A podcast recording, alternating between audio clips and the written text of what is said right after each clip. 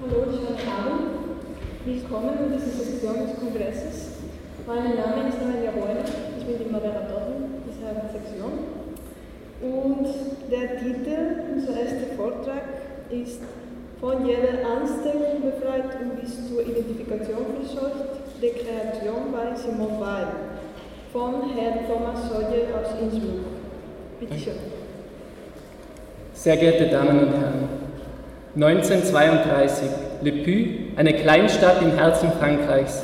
Eine 22-jährige Philosophielehrerin marschiert zum Bürgermeister.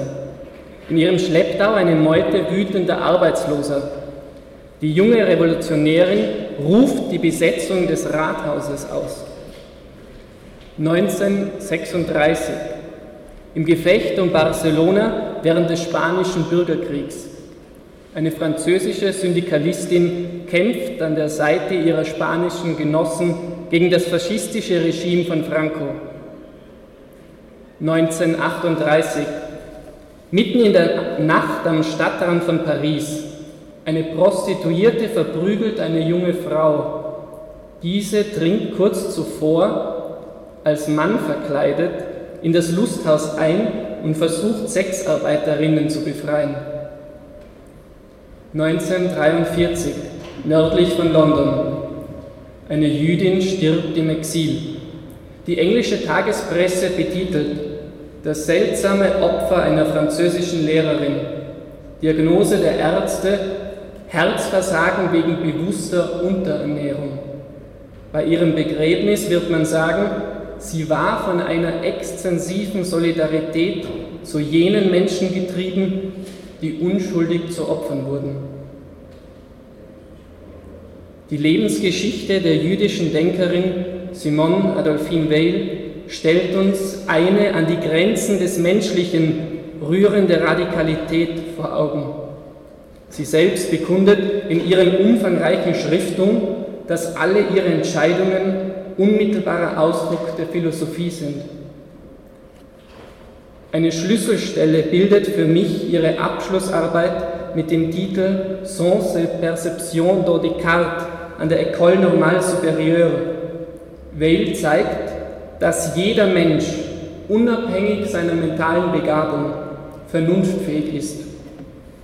Der menschliche Geist besitzt eine gemeinsame Struktur. Zitat Nach Descartes ist unser Verstand derartig strukturiert, dass er beispielsweise gezwungen ist, zwei Bar Orangen als vier Orangen zu erfassen und nicht etwa als fünf. Diese gemeinsame Struktur ist das Einzige, über das wir zweifellos Gewissheit haben können. Zitat Ende. Von dieser Unausweichlichkeit der menschlichen Erkenntnis sehe ich einen Gedankensprung zu ihrem Zweifel an der Wirklichkeit der menschlichen Freiheit. Glauben wir nur deshalb freie Entscheidungen treffen zu können, weil wir nicht im Besitz der eigentlichen Realität sind? Diese Idee findet sich beispielsweise in ihrer Gesellschaftskritik wieder. Die oberen Klassen leben ihre Illusion der Freiheit und Selbstbestimmung auf Kosten der Ausgebeuteten. Die scheinbare Freiheit fußt nämlich auf verborgenen Gewaltmechanismen, diese, gleichsam einem Uhrwerk, erzeugen Ordnung und Harmonie. Ordnung, die fingiert, Freiheit zu ermöglichen. Allein die Unterdrückten erkennen die unverhüllte Knechtschaft der menschlichen Existenz. Simone Weil fühlt sich so in der Pflicht, als wohlhabende Parisienne diese Illusion des Bürgerlichen zu entlarven. Sie will die unverhüllte Knechtschaft am eigenen Leib erfahren und beschließt, in Großfabriken und auf den Feldern das Schicksal der Ärmsten der Armen zu teilen. Etwas, das sich nur eine reiche Pariser Arzttochter leisten kann und kein Armer freiwillig wählt, wie Kritiker bemerken. Produkt ihrer Erlebnisse ist eine Anthropologie, in der Gewalt menschliches Leben beherrscht, Gewalt, die aber systematisch verborgen bleibt. Ich sehe diese Erfahrung im Einklang ihrer ambivalenten Kindheitserinnerung. Als Tochter eines Feldarztes erlebt sie einerseits die Grausamkeiten des Ersten Weltkriegs, andererseits schildert sie diese Zeit als geborgen in einer außergewöhnlich harmonischen und liebevollen Familie. Sie empfindet das Böse in der Welt als etwas, das nicht zustößt, sondern der Existenz natürlich innewohnt. Gleichzeitig erfährt sie die Omnipräsenz des Bösen als Nihilierung aller Existenz. Parallel zur Theodizee-Problematik stellt das Leid bei Simon Weil nicht Gottes Existenz in Frage, sondern die Existenz der Welt selbst. Die Realität der Welt ist in sich widersprüchlich. Ein unüberbrückbarer ontologischer Graben durchzieht ihr gesamtes Sein. Die Welt besitzt eine Wirklichkeit von Leben und Schönheit. Gleichzeitig besitzt sie eine Unwirklichkeit desselben in Leid und Übel. Seit wir mit Platon die Höhle verlassen haben und in das grelle Licht der Sonne geblickt haben, erkennen wir, dass unsere materielle Existenz im letzten zur Vergänglichkeit und Nichtigkeit tendiert. Weil geht darüber hinaus. Existenz als solche scheint dieser Dialektik von Sein und Nichtsein unterworfen.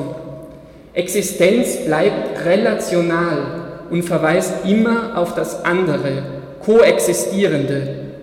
Es kann niemals dem Absoluten entsprechen. Weils Begriff des Absoluten, den ich mit Platons tu agatu idea, der Idee des Guten gleichsetze, kann per Definition nicht als zweite Größe koexistieren. Entweder es existiert allein als das Gute, das eine, das Absolute, oder es existieren stattdessen unendlich distanzierte Entsprechungen des Absoluten, Fußabdrücke, die allein im Fehlen des Fußes auf diesen verweisen. Ich sehe Weil hierbei in der augustinischen Tradition verwurzelt, nämlich dass jede Privatio Boni, jede noch so kleine Verminderung des einen absoluten Guten das Böse bedeutet. In diesem Wechselspiel von begrifflicher Ebene und Ontologie steht dem Bösen damit kein eigenes Sein zu. Existenz beinhaltet somit eine notwendige Verseuchung mit dem Bösen. Auf den Punkt gebracht, zu existieren heißt, unweigerlich vom Bösen durchdrungen und unterworfen zu werden. Simone Weils neuer Ansatz bringt grundlegende Konsequenzen und neue Begriffe mit sich. Das Böse ist die Faktizität der Existenz selbst und kann nicht mehr als abwendbares Übel oder eigene Entität betrachtet werden.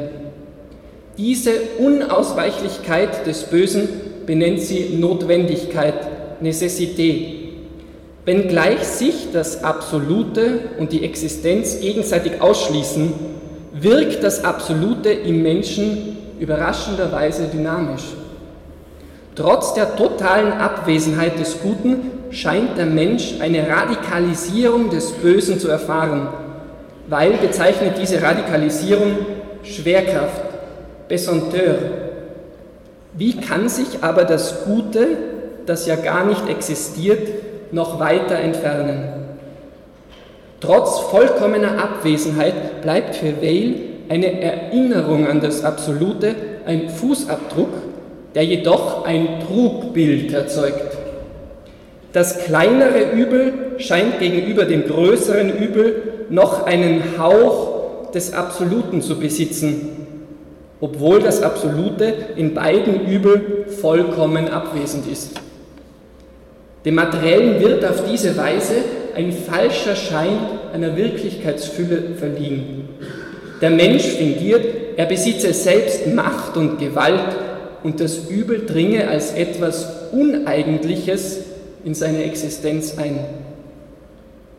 Die Spannung zwischen Sein und Existenz, das Spiel zwischen Begriffsebene und Ontologie erweist sich philosophisch als Aporie. Existenz schließt das Absolute notwendigerweise aus und dennoch entsteht eine Dynamik.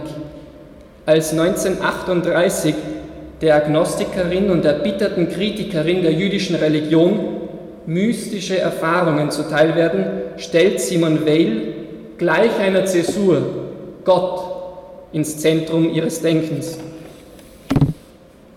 Sie ist jedoch an keinem Aufweis Gottes interessiert. Geschult an der Kritik Kants weiß sie, positive wie negative Aussagen über das Dasein Gottes sprengen die Grenzen der Vernunft.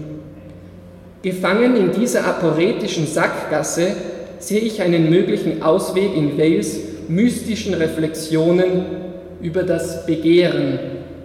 Begehren, das sich seiner Natur nach allein auf das Absolute ausrichtet, ist das einzig verfügbare Mittel des Menschen, das zur zweifachen Einsicht befähigt. Erstens, dass Existenz ausschließlich Notwendigkeit, also das Böse beinhaltet, und zweitens, dass das Absolute, das eine, das Gute, nicht im Bereich der Existenz gefunden werden kann. Das menschliche Begehren findet sein Glück niemals in endlichen Gütern. Immer strebt es nach mehr.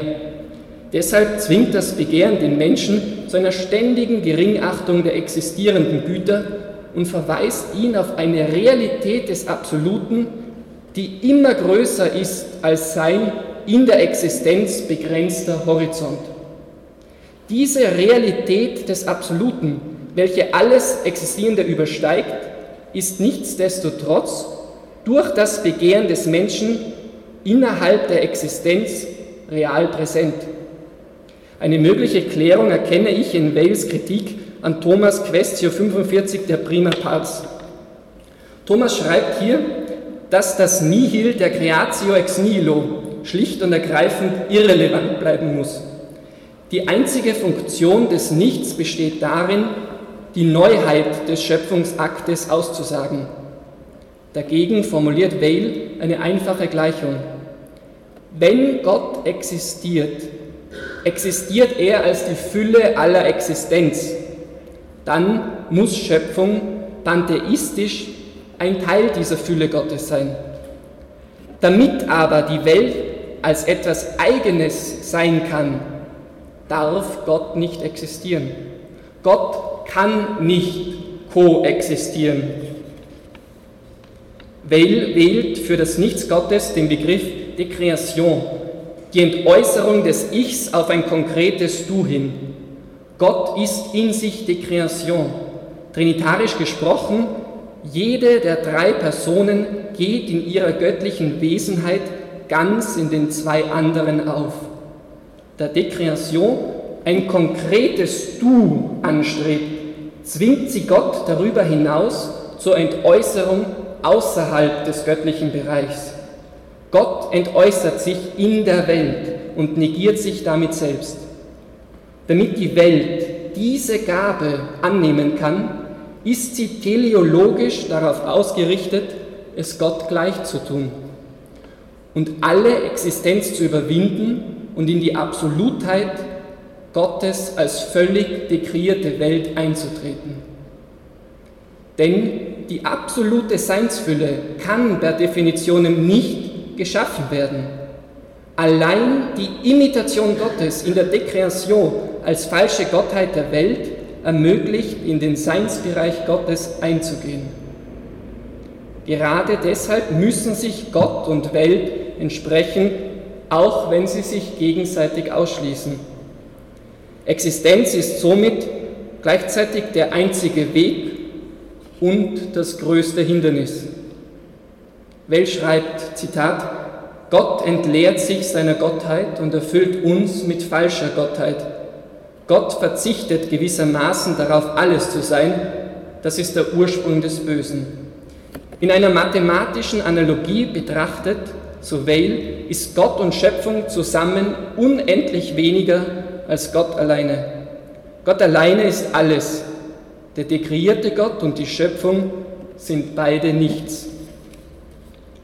Gott ist also die einzige Realität, jedoch ohne Existenz.